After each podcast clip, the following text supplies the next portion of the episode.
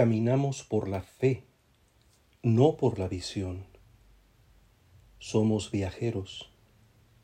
Nuestra morada verdadera es el Señor. Mientras peregrinamos, no podemos sino sentirnos extranjeros. El silencio al que nos invita la palabra nos dispone a recoger su significado. No se trata de lo evidente, es parábola nos muestra el misterio sin deslumbrarnos en su realidad. Lo escuchamos como semilla para que vaya creciendo, para que despliegue su fuerza. Su proceso requiere tiempo, paciencia y perseverancia, pero contiene ya la belleza intensa de la vida plena. Reino de Dios nos antoja su figura y nos cautiva su idea. En labios de Jesús surge como promesa que no decepciona, como certeza tanto más convincente cuanto menos evidente resulta. Paradoja virtuosa que nos envuelve, creyentes, con un conocimiento poderoso, aunque se esconde en signos frágiles. Nos sugiere una comprensión profunda desde la contemplación de la tierra y nos hace reposar en quien profiere la imagen adhiriéndonos en su mensaje a su persona, hasta que descubrimos que Él es el anuncio mismo, que sin egoísmo alguno se nos dona cuando habla, que en su palabra nos invita a acogerlo a Él, a que Él mismo crezca en la intimidad con toda su energía, sin que sepamos cómo.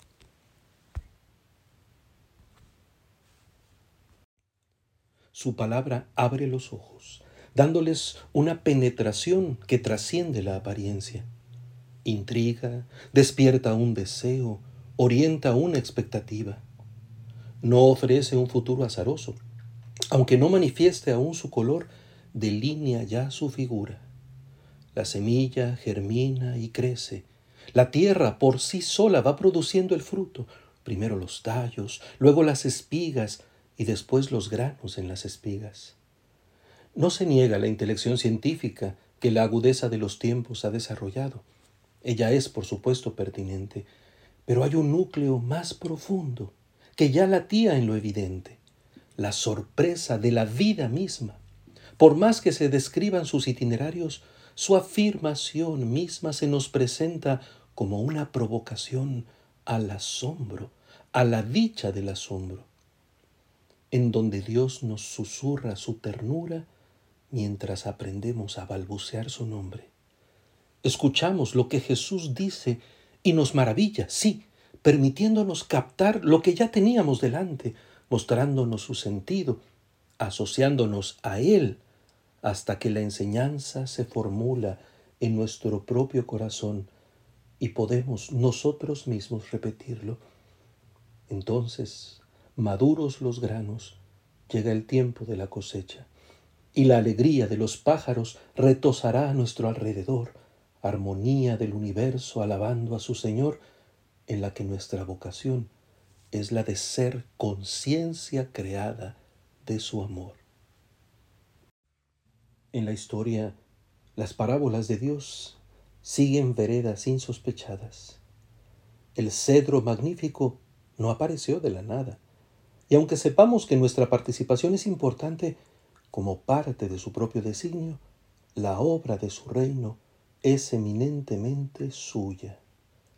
El hombre siembra la semilla, pero lo que se desarrolla al paso de las noches y los días excede su control y su inteligencia.